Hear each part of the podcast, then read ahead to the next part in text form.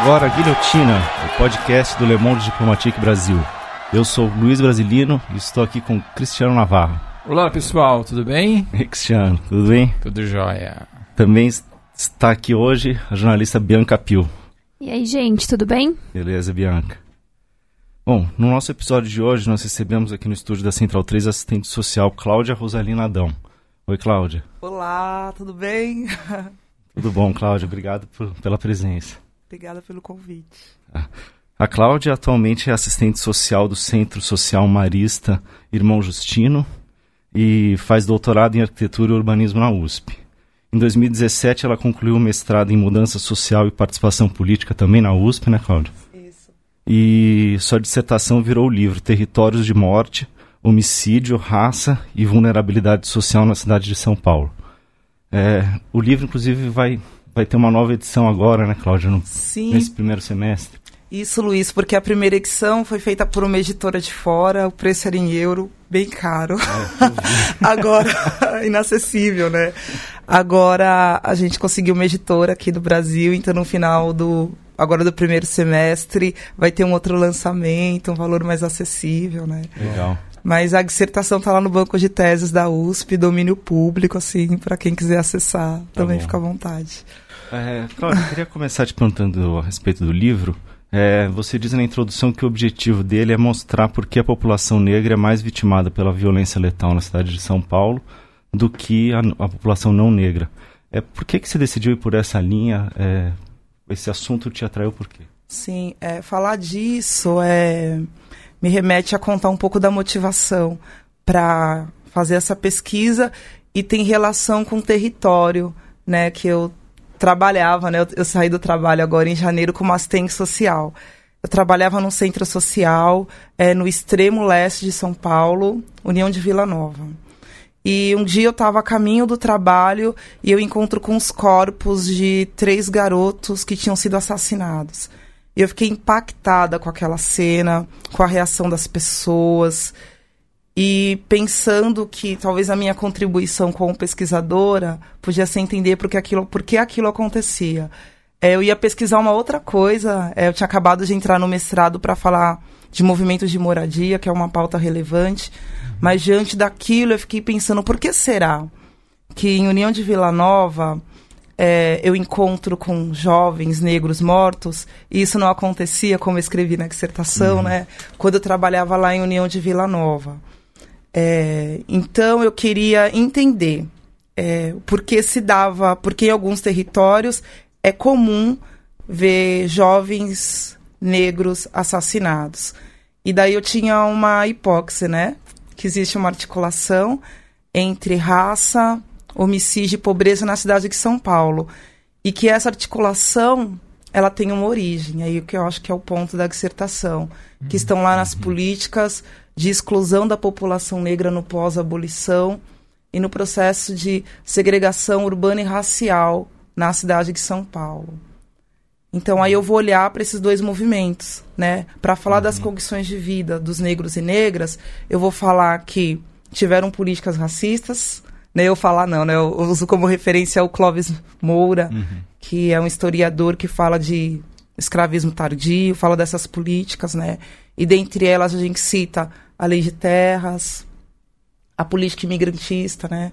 Sim, é isso que eu achei interessante, que você vai buscar um, um resgate no, no, no fator estrutural que tem a escravidão Sim. na formação da sociedade brasileira. É você pensa, né? É o que quais eram os símbolos de riqueza e poder naquela época? Era a terra e o trabalho. Então você faz uma lei ali em 1850 dizendo que a terra é, ficaria com quem já era da elite, com quem já tinha esse dinheiro, com quem já tinha as posses, e essas pessoas iam determinar para quem elas fossem vender essa terra ou ceder para elas ocuparem. Para quem foi dada a terra? Não foram para os negros e negras, né? É, em, em grande parte para os imigrantes, né, que em condições também difíceis vieram para o Brasil. Então, ponto um, os negros e negras não tiveram acesso à terra. Aí depois, lá em 1890, teve a política imigrantista, né? Ai, tem o déficit de mão de obra, não tem gente para trabalhar. Detalhe, né? Durante 300 anos, né? Os negros e negras sabiam trabalhar, de repente eles esqueceram. Aí a gente chama os imigrantes para é, ocuparem esse lugar no mercado de trabalho. Então, por exemplo, em São Paulo, é, segundo o livro lá do Petrônio Domingues, é, ali no pós-abolição, 90% das pessoas que trabalhavam nas fábricas eram imigrantes. Então você vê que os negros não tinham acesso à terra nem ao mercado de trabalho. Trabalhavam nas fábricas em setores que não demandavam nenhuma especialização. Não. Qualquer pessoa sem treinamento. Porque esse é um mito, né? Sim. De que os, os imigrantes estrangeiros tinham mais formação e a maioria era agricultor. Sim, vinham de regiões rurais. Então é um ponto para ver que realmente foi uma foi uma política racista, porque racismo te diz de pensar em estratégias para dificultar, para violar direitos, para não permitir que alguns grupos tenham acesso é, aos recursos ali da sociedade. Então foram políticas de Estado, políticas concretas, né? Os meus ancestrais não escolheram simplesmente, ai, não quero trabalhar, né? Não, foram feitas políticas que impediram e refletem nas condições de vida das pessoas até hoje. Então eu trago esse dado da escravidão para mostrar sobre quais condições de vida a população negra foi colocada no pós-abolição e que se reflete até hoje. Aí um outro ponto que eu falo, tá, tem essas condições de vida, vamos olhar para a cidade de São Paulo. Onde será que as pessoas negras viviam no pós-abolição? Quando eu faço essa pergunta, né, nos lugares que eu vou falar da pesquisa, todo mundo, ah, nas periferias, no extremo, né? Uhum. Eu falei, não, vocês acreditam que eles moravam ali no centro da cidade, uhum. na região ali do Bexiga, da Barra uhum. Funda, dos Campos Elíseos? O que será que aconteceu para que essas pessoas agora estejam concentradas na periferia. Eu queria te perguntar então, mas então antes, por, por que, que elas moravam ali e não já não na periferia? Elas moravam em Curtiço e tal, mas isso porque muitas dessas pessoas é, faziam trabalhos domésticos nas casas senhoriais, uhum. né? Eles é, trabalhavam também como vendedoras de frutas, de legumes é, ali naquela região central como lavadeiras, então usavam aqueles cursos do Rio. Então eles viviam nos cortiços porque eram próximos dos seus locais de trabalho, Sim. né? E nessa época teve os trabalhos de melhoramento da cidade de São Paulo, né? Do governo Antônio Prado é muito parecido com os trabalhos de melhoramentos né, da, da cidade linda, né? Que é o que essas pessoas enfeiam a cidade, né? Trazem doenças, né? São imorais, né? Uhum. Então fizeram naquela época muito parecido com agora obras para alargarem as ruas, né? Embelezarem os prédios e aconteceu o quê? Destruição dos cortiços, depois proibição, né? De, de novos cortiços é, destruição dos mercados, alargamento das ruas, e essas pessoas foram impedidas de morar na região central. Então aí começa o processo de periferização da cidade de São Paulo, né? Elas começaram uhum. a se deslocar para as extremidades. Por conta própria, né? Por Foram conta própria. Fazer autoconstrução. Construíram as suas próprias casas, né? Não tinha nenhuma infraestrutura urbana. Uhum. E, e depois, né, já é um processo longo, né? Depois, já nesses lugares, começaram a se articular para reivindicar melhorias, asfalto, escola, uhum. enfim. Lembrando que a gente estava falando ali da virada do século XIX para o século XX, né? Então, isso é bem interessante quando a gente conversa né, com as pessoas que moram nesses lugares para falar, olha, se, a a, se as condições estruturais da periferia são essas, não foram escolhas das pessoas, foram escolhas políticas. Uhum. Né? Quem cuida dos mecanismos urbanísticos da cidade? Quem faz as leis? Com qual intenção? Então, isso é um dado construído, não é um factual, não é por conta de escolha das pessoas, né? Uhum. Porque até falo do lugar de quem trabalhou e vive na periferia. É muito comum esse discurso, né, de que é assim porque as pessoas não cuidam, Uhum. É, porque pobre é assim mesmo, elas não se esforçam o suficiente.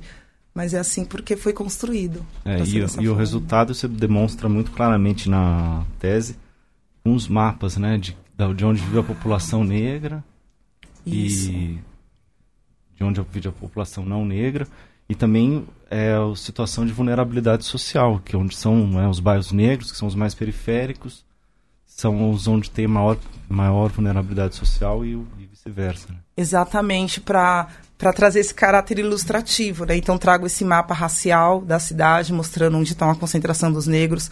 Por exemplo, Parelheiro, cidade de Tiradentes, 57% da população é negra.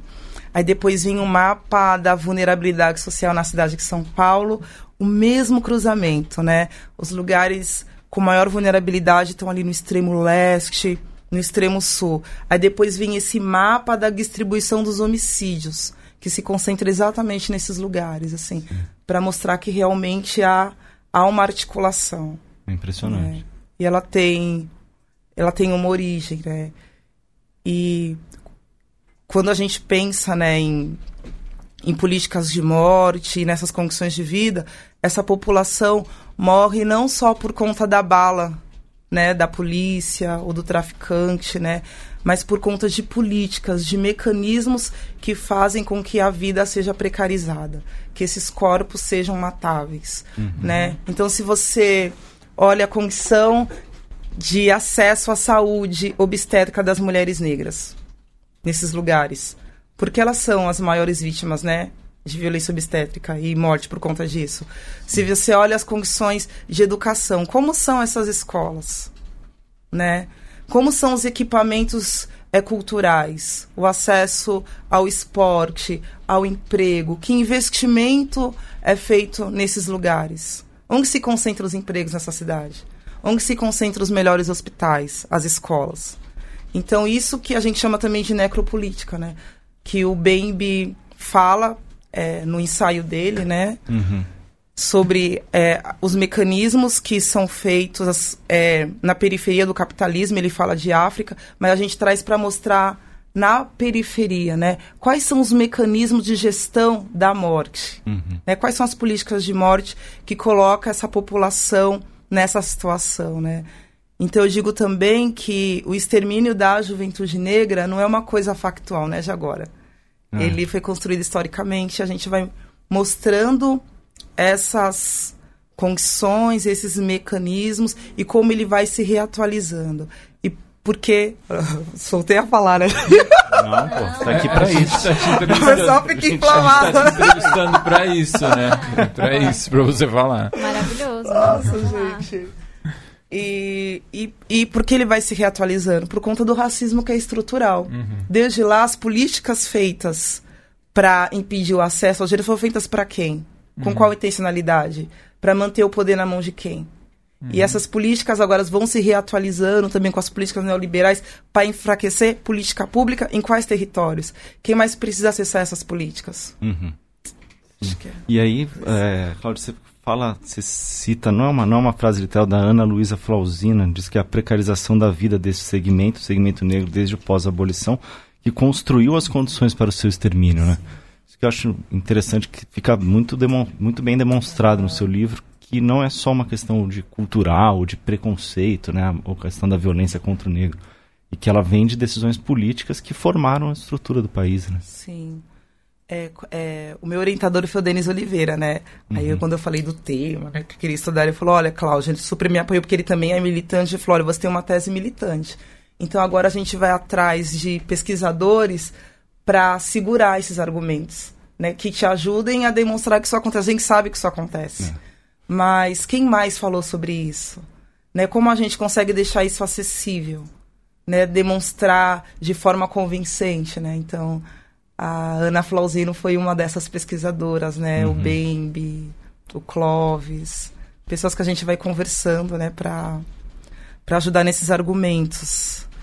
É, eu fico olhando, por exemplo, agora essa questão do pacote anticrime do super-ministro, né, do Sérgio Moro, né? Alguém que traz uma proposta dele desconhece realmente toda essa estrutura. Porque eu, tudo que a gente está falando aqui vê que essa não é a questão, né? Não é dar mais autonomia para a polícia matar, não é aumentar o encarceramento.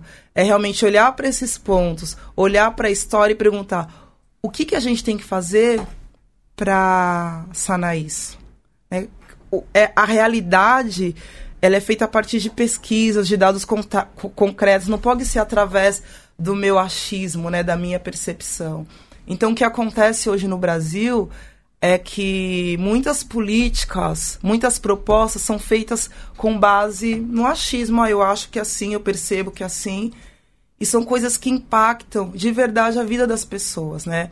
Quando eu trabalhava na União de Vila Nova, se eu precisasse encaminhar um adolescente de 16 anos para algum programa social, não tinha nenhum que atendesse a faixa etária dele. Uhum.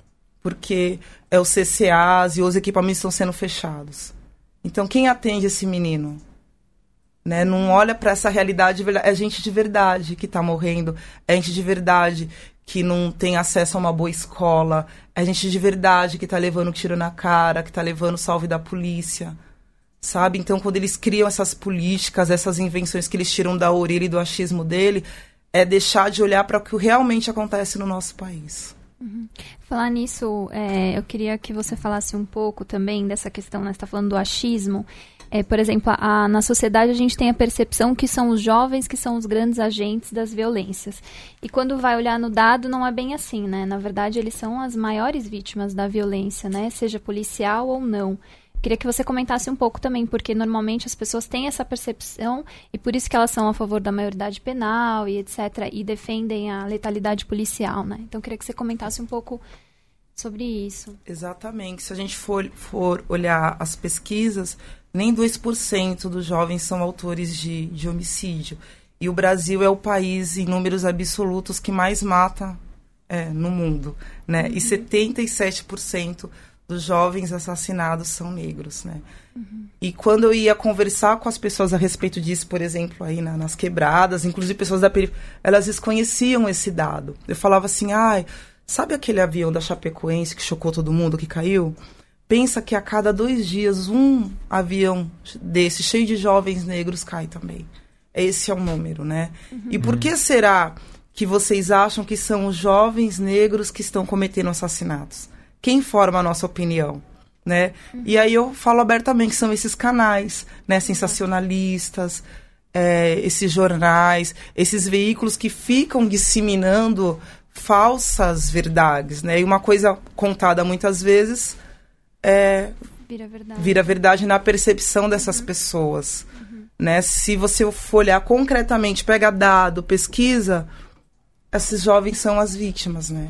Uhum. Então daí a gente fala também da responsabilidade, né? É dos veículos de comunicação, dos formadores de opinião, uhum. né? De ficar disseminando coisas sem a mínima validade, assim, né? Nesse movimento mesmo de estereotipar, uhum. né? De, enfim, falar das, das pessoas desse lugar, assim. É uma atitude, assim, até para ser compassiva, no mínimo irresponsável, porque isso não é real. Né? E não sou eu que está falando o mapa da violência, é o Fórum de Segurança Pública, a ONU, uhum. né? Os próprios dados do Os Estado. próprios dados mostram, né? Uhum. Por exemplo, a, a polícia mata 14 pessoas por dia. Tem muita letalidade. Então, como você pensa num, numa política para aumentar a possibilidade dessa polícia matar? É desconhecer completamente a realidade, né?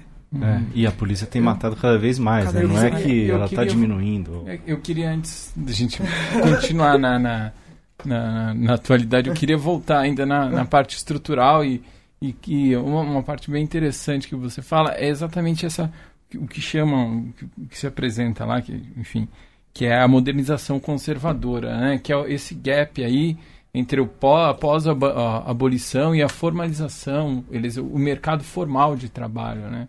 E que São Paulo foi, o estado de São Paulo, a cidade de São Paulo, foi decisiva para a não absorção da, da mão de obra nacional. É, é, esse modelo de São Paulo, você acha que foi um modelo de, de exclusão que serviu para para o resto do Brasil? Como, como, é que é? Como é que você entende isso? Sim, é, me alinho com você, uhum. Cristiano. Foi, foi um modelo que o resto do país seguiu. Nessa época, São Paulo já era uma grande cidade, né, agroexportadora, né, enfim, e São Paulo que defendeu realmente a vinda é, dos imigrantes, né? Uhum. Muito baseado nesse discurso de branqueamento, nesse discurso racista, sustentado até pelos intelectuais da época, né? Uhum. Então foi decisiva mesmo a participação da, da cidade de São Paulo. Foi a que mais absorveu, inclusive, essa mão de obra, né? A gente fala que, que criou um padrão para o resto do país, né? Inclusive, eu fico pensando isso no, no imaginário nacional, né? Uhum. De você associar o trabalho, o progresso, né, com grupos de pessoas e não com o outro, né? Muito uhum. fora do que realmente acontecia, né? Eu fico pensando um povo, né, que foi escravizado por tanto tempo, né? E trouxe contribuições ímpares, né, através do seu sangue e do seu suor para esse país, ser colocado como displicente, vagabundo, que não uhum. gosta de trabalhar. É, então, isso me parece que tem uma, é uma ideologia bastante para o resto do Brasil, assim, continuando, né, pensando, uma, uma, ideologia bastante paulistana. Você coloca lá também que São Paulo, lembrando, né, São Paulo é o, na verdade, até o século XIX, é o entreposto de mercado escravo. Só isso. E mais nada. E São Paulo constrói a sua imagem, o seu mito em cima dos, dos bandeirantes. Eu não sei se vocês sabem que São Paulo tem um hino aqui, o hino do estado Sério? de São Paulo, e eu, eu até eu separei um Você pedacinho. Vai cantar, vai cantar. Eu não vou cantar. Ah. Eu não vou cantar porque, porque é muito ruim o hino. Ah, tá bom, é tá muito bom. ruim. Eu podia pedir pro Leandro tocar, mas eu, eu, eu vou ler um pedacinho aqui, assim. É, ó, olha só. É, é, botas, botas de nove léguas, João Ramalho. Serra acima dos, dos abaixos Restinga. Vim subindo a roupeta de Nóbrega de Anchieta. Contempla os campos de Piratininga este o colégio, adiante está o sertão. Vai e segue a entrada. Em frente avança investe, norte, sul, leste, oeste. Em bandeira ou moção, doma os índios bravios. Rompe a selva, abre minas, vara rios. Então é uma coisa, ele é todo, na verdade, em homenagem aos, que você até cita lá, os grandes heróis escravocratas, que são os bandeirantes, né, que viveram de, disso. E, e eu acho que, você acha que você que é de São Paulo também, né? Eu não sou de São Paulo, sou de Santos, mas ah, você mora aqui. mas, mas tem a Martim Afonso aqui, da nossa cidade, Pio. É, é, da nossa cidade. E né? você acha que é uma ideologia que permanece, assim, que, que, que se estrutura na cidade, que permanece na cidade? Como você repara essa ideologia? Porque você andando por São Paulo, você continua vendo essa ode toda, né? Não sei, queria Vamos falar, eu entendo São Paulo como uma cidade altamente elitista, racista, conservadora, né? E a gente percebe isso através né, de, do endeusamento desses ídolos e também do discurso das pessoas, né? O que, que a gente escutou também nas últimas eleições falando mal dos nordestinos, uhum. né? Que as pessoas da periferia desses lugares são burras, né? Como você sustenta esse... Como você sustenta esse imaginário, esse discurso, né? Então eu eu sou de São Paulo, né? Meus pais são de São Paulo, né? Meus uhum. avós são de Minas. E enfim, eu percebo isso assim no, no, dia a dia, na fala das pessoas, né? Nos lugares que que homenageia que, também os bandeirantes. Sim, né? nos lugares que eu frequento, né? É, tem lugares que eu sento para tomar um café, por exemplo, e as pessoas vão me atender falando inglês. Uhum. Porque eles não conseguem imaginar que uma pessoa negra pode sentar naquele lugar. Uhum. E, e, é brasileira. É brasileira. Uhum. É, discurso. Como já trabalhei em lugares que eu estava saindo correndo para pra ir pra aula. Eu falei, ah, já tá indo pro pagode? Falei, não, hoje não é terça-feira, cinco e meia, eu tô indo pra aula. Não que eu não goste de pagode, eu gosto. Mas agora eu tô indo pra aula, então... Uhum. É um espelho também do, do país que é muito racista, né? Mas São Paulo tem, tem as suas particularidades. Né? Sim a gente está falando de imaginário, eu entendo que esse processo de extermínio físico também caminha com um processo de extermínio simbólico, uhum. epistemológico, né? Também de construir outras imagens do que é belo, do que é importante, do que é sábio, né? De quem construiu essa cidade, esse país e apagando outras memórias. Então, quando você começa a apagar essas memórias, é o conhecimento desses povos, a importância que eles têm, talvez não fique tão difícil apagar e eliminar os seus corpos. Uhum. É, eu queria falar um pouco aqui da, do número de homicídios no Brasil, né, que segundo o Atlas da Violência é, tem crescido e, e aumentado principalmente em, em, relação à população negra, né? Uhum. E no livro você associa esse fenômeno ao avanço do neoliberalismo. É, você pode explicar um pouco por quê? Certo. Então eu digo que, por exemplo, com uma maneira assim muito bruta, né? Uhum. Com o neoliberalismo a gente tem o enfraquecimento das políticas públicas, né? E as políticas públicas num país como o nosso, elas favorecem especialmente as populações que são mais, mais vulnerabilizadas. Uhum. E está aí a população negra.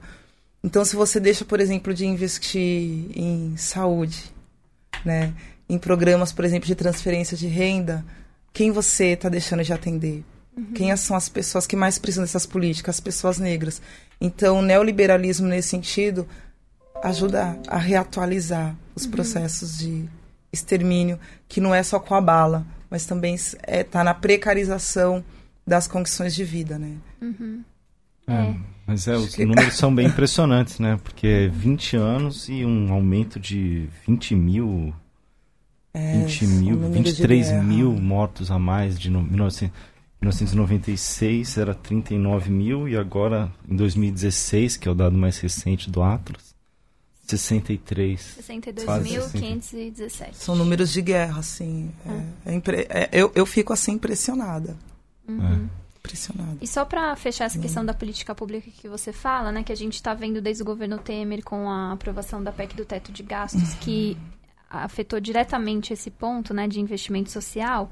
É, então, você acha que esse seria um fator para o acirramento dessas violências e desigualdades que atinge principalmente a população negra? Ah, seguramente. Uhum. Seguramente. É.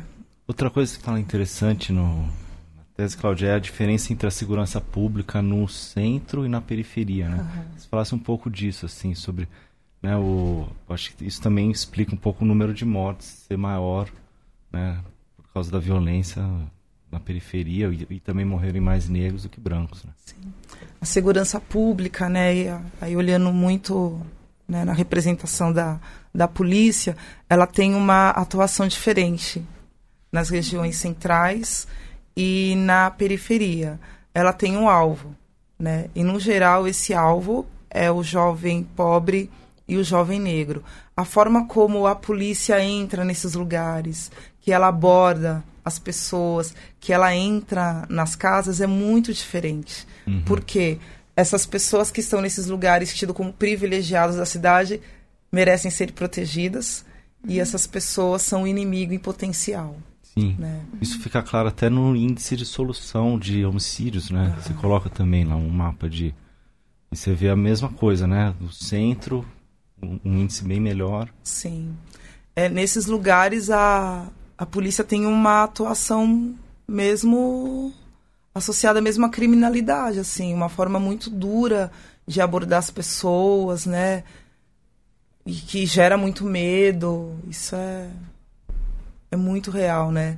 Eu nem falo. E, e, é num nível que não precisa receber uma ordem deliberada. Olha, você vai ver um jovem negro, você vai abordar e você vai, você vai escolachar a pessoa. Tá na estrutura, tá no modus operandi, assim, dessa, é. dessa corporação. É. E acho que um outro aspecto bem perverso dessa letalidade, letalidade policial que mata jovem, jovens negros é o encarceramento em massa dessa população, né? Porque, de acordo com o Infopem, é, os presos é, negros são 61,7%, né? E aí eu, eu, eu lembrei muito do artigo que tem no livro BR-111, A Rota das Prisões Brasileiras, que se chama Vidas Matáveis, que discute justamente isso, né? O fato de ter passagem pela, pela cadeia, pelo sistema prisional, é justificativa para matar a pessoa, né?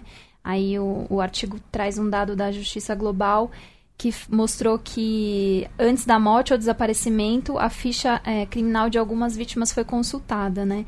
Então eu queria que você comentasse um pouco sobre essas duas questões que se conectam, prisão e morte, né? Quando se trata de juventude negra da periferia. Sim.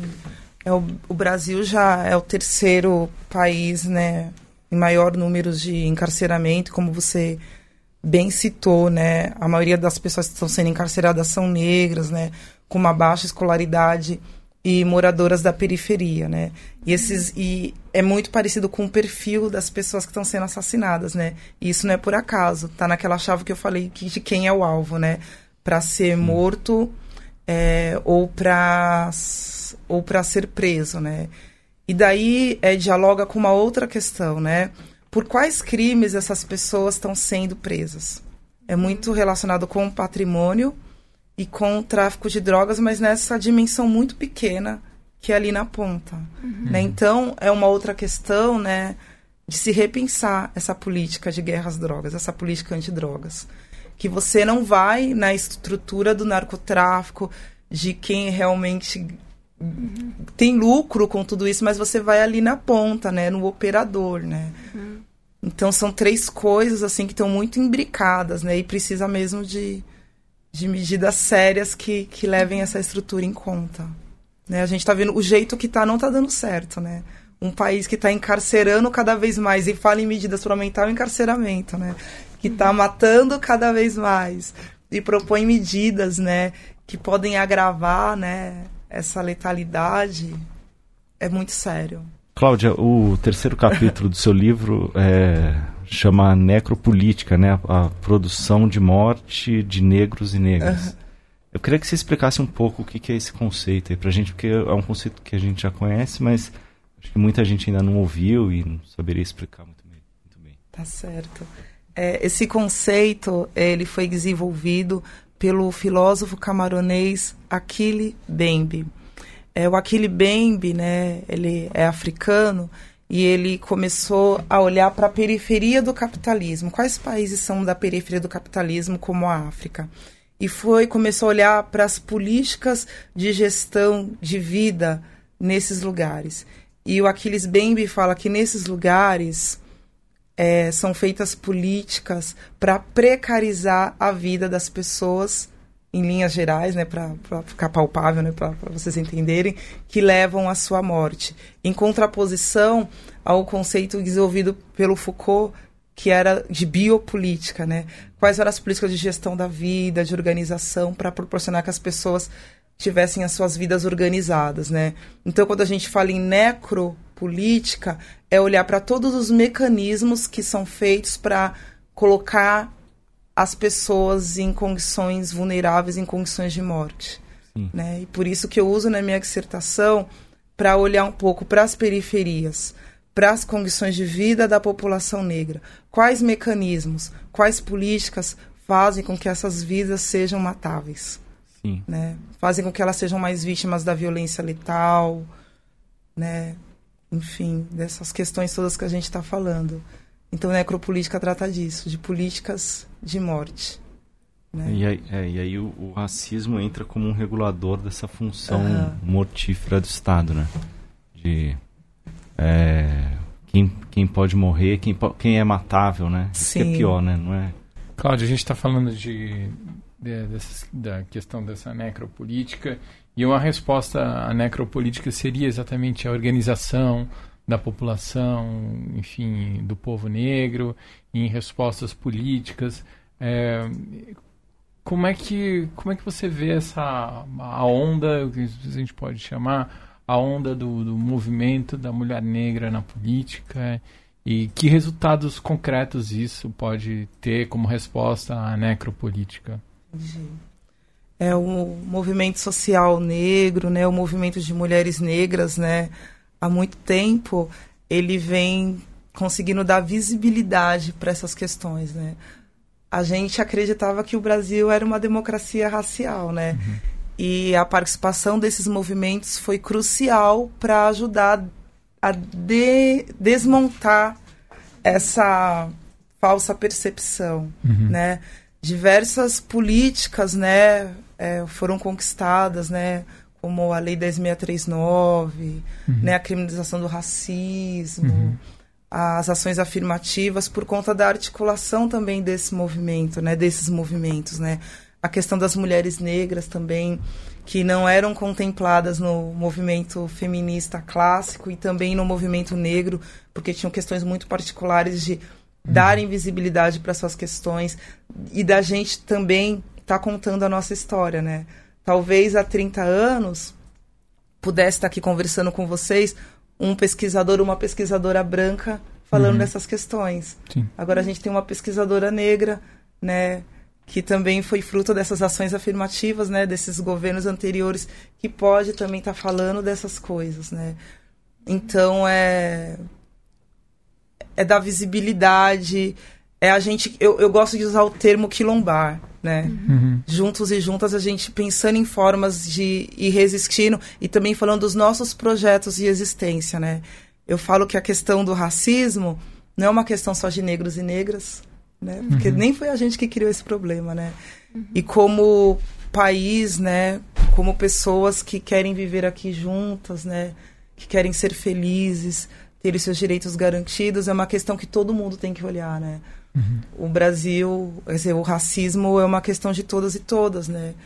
Então, é, para mim, eu fico muito feliz, né, de estar num espaço como esse, né, com pessoas não negras, né, se preocupando com esses pontos. A gente, nós temos o nosso lugar de fala quanto negros e negras, mas a gente se soma a diversos outros e outras é, nessa luta, nessa questão que, que não é um problema só nosso. Uhum. É o nosso corpo que está morrendo, mas se trata do Brasil, né? Se trata do nosso país, enfim. Então, e ao mesmo tempo que a gente vê essa organização, essas conquistas, há uma resposta muito muito violenta a tudo isso, né? E como é que você tem em perspectiva os próximos os próximos momentos políticos que a gente vê, né? Quer dizer, é, me parece que a, a morte da Marielle potencializou a, a, a força do movimento das mulheres negras, a força do movimento negro na política institucional, e mas ao mesmo tempo a gente viu uma resposta muito violenta ah, desses que estão ocupando o cargo de poder. Como é que você imagina a perspectiva assim para os próximos?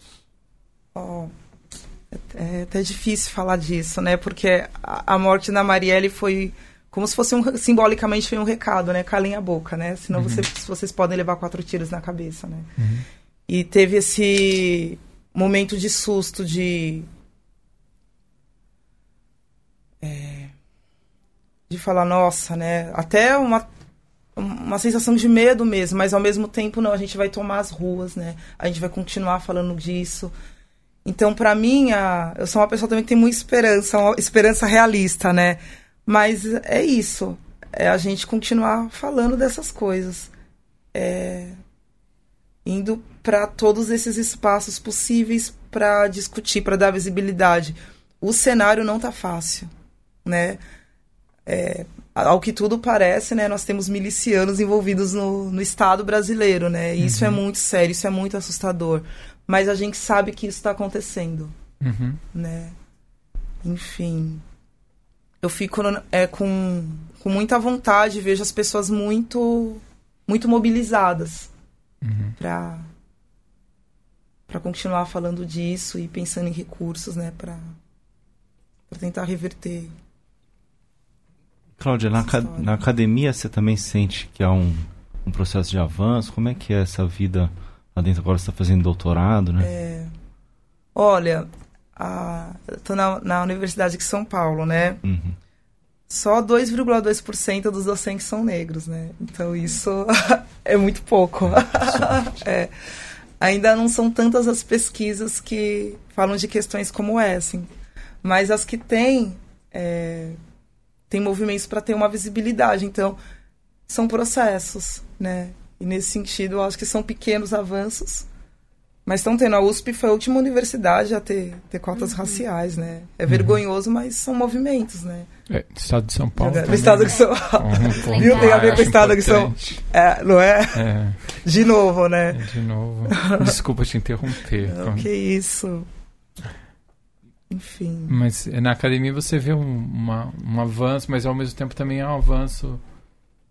Tímido. Mas é. Eu estou participando de um projeto inédito na USP que chama Democracia, Artes e Saberes Plurais, que é do Instituto de Estudos Avançados, né? Quem está à frente é a Eliana Souza Lima, lá das Redes da Maré. E é um projeto de fazer um mapeamento das comunidades do entorno da USP, São Remo, aqui no Butantã e Queralux, né, ver o que existe nessas comunidades. USP nunca fez isso. Um levantamento de toda a produção eh, bibliográfica da USP com relação a periferias, a segregação urbana e favelas, e uma outra frente que é o centralidades, né, de encontrar esses expoentes culturais, essas periferias para dialogar na universidade, né. Então pensa, a USP tem 80 anos, é a primeira vez que teve um projeto como tem um uhum. projeto como esse. É um movimento, né? Você pensa uma universidade que nunca se preocupou, né, com o que tem no seu entorno, né, e como é essa relação. E tá pensando nisso agora. Então eu fico muito contente de estar, tá, por exemplo, num projeto como esse, né? Uhum. É. é. a USP só pensou na Sanremo quando é para falar dos furtos que acontecem. Na verdade, Isso. e tentar limitar o acesso da comunidade dentro da universidade, Exato. que tem hospital público, tem outras, outros tipos de serviços que são para a comunidade, mas que quando Sim. se falava queria restringir, na verdade, né? É. Perto disso, né, é um movimento tímido, mas uhum. é um movimento. Falei que bom que, eu, que, a gente consegue estar tá aí para não sei. É, falando, falando na USP, tal, eu vou lembrar um pouco do início da nossa conversa e do, da tese do, de um dos últimos livros do Gessé Souza, da centralidade do, da escravidão para a formação brasileira, né, em contraposição ao patrimonialismo e tal, que, era uma, que é uma tese muito cara ali para o pessoal da USP, né? Como é, como é que você lendo esse livro, acredita? Olha aí. Olha, eu acho que eu vou falar isso no próximo podcast. Eu vou até mostrar porque eu tô lendo esse livro. Legal. E aí, eu acho que você devia mandar o seu livro pro G7 também. É, aqui, olha. Né? A Elite aí, do Atraso, não é esse? Isso, a escravidão a Lava Jato. escravidão a Lava Jato. A Lava Jato. É, eu prefiro comentar depois que eu terminar. Mas, uhum. é, enfim, é, é, contrapõe até algumas coisas que, que eu falo também na dissertação, né? Mas eu, eu, acho que eu me sinto mais segura em terminar de ler o livro para ter mais elementos para. Claro. Mas ele colocar centralidade na escravidão é uma abordagem pouco utilizada. É. é. Com certeza. E, é, e para mim é o ponto. Eu acho que o, o, ponto do Brasil é a questão do racismo estrutural mesmo, né? Então, não li o livro todo, mas ele passa por aí. Uhum. Cláudia, interessante. Acho que a gente está tá chegando ao final. É... Queria te perguntar um pouco do teu doutorado. Será que você já pode falar um pouco? De ah, sim. Em que linha está indo? tá bem no começo, é. né? O tema você do... começou ano passado, né? Ano passado. Sim. Aí eu me concentrei em fazer as disciplinas e estava no meu trabalho, né? Aí você não conseguiu uma bolsa e tá aí com essa dedicação exclusiva, né? Junto com esse outro projeto. E o tema do doutorado é territórios de vida em contraposição, né, aos Não. territórios de morte, Sim. né? É, chama entre ruas e muros, doulas, agricultura urbanas em bezedeiras na cidade de São Paulo. Então a ideia é entrevistar cinco mulheres negras que fazem parte de coletivos na periferia envolvidas nessa área do cuidado para falar de como essas mulheres resistem e trazem outros projetos de existência, né?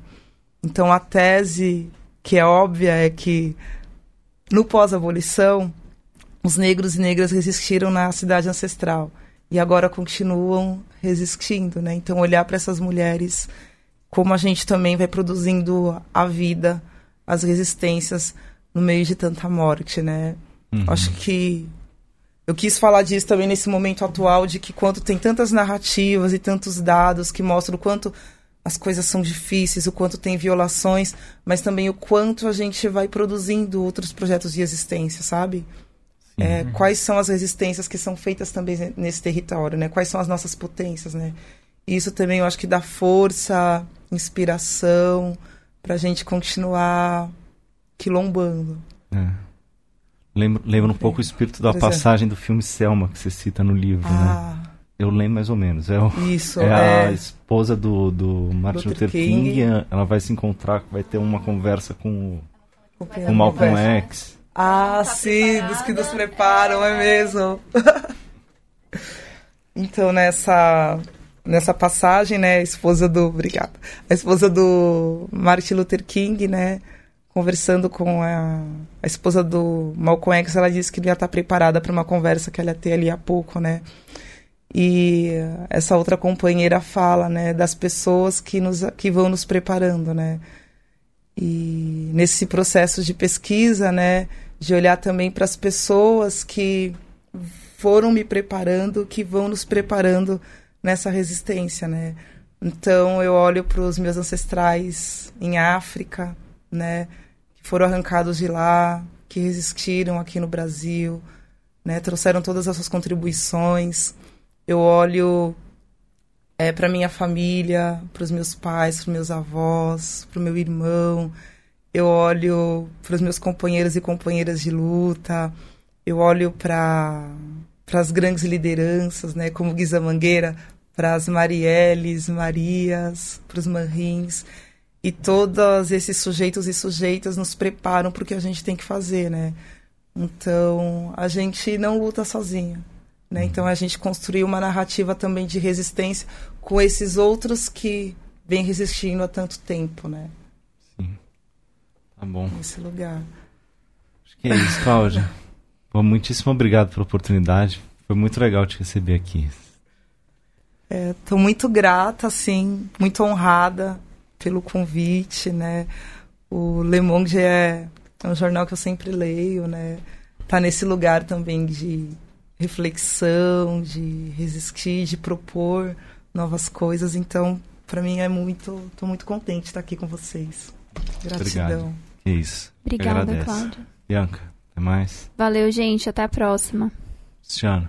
Obrigadão, Cláudia. Valeu mesmo por tudo e até mais, pessoal. Falou, ouvintes. Até semana que vem.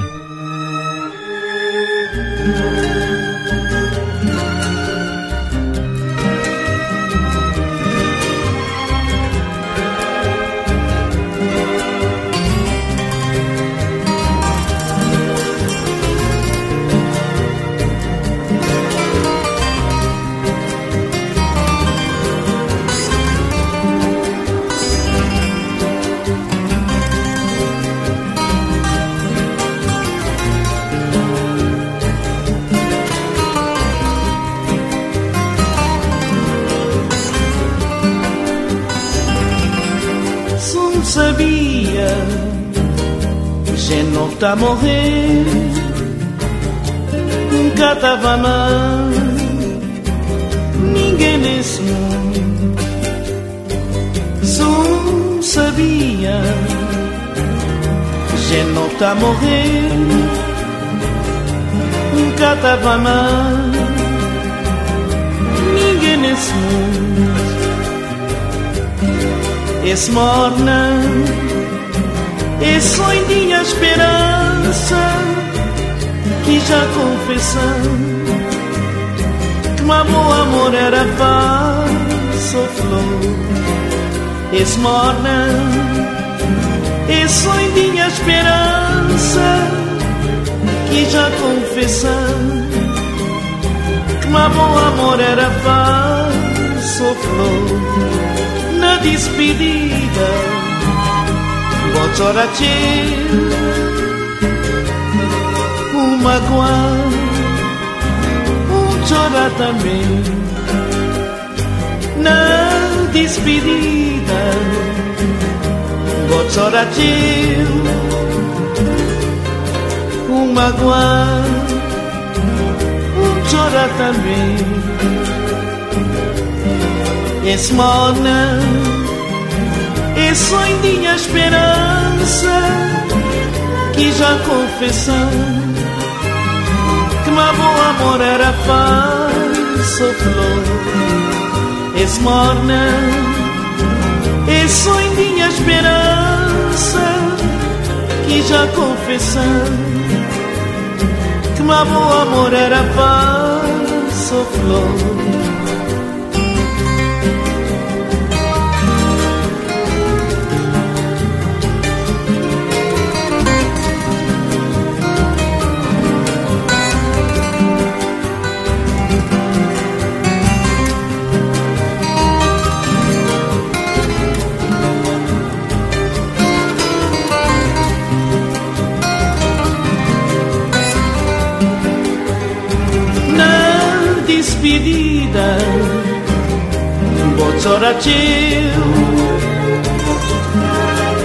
Magoar Um chorar também Na despedida Vou chorar teu Um magoar Um chorar também morna, esse sonho de esperança que já confessando que meu amor era falso flor. Esse morna esse sonho tinha esperança que já confessando que meu amor era falso flor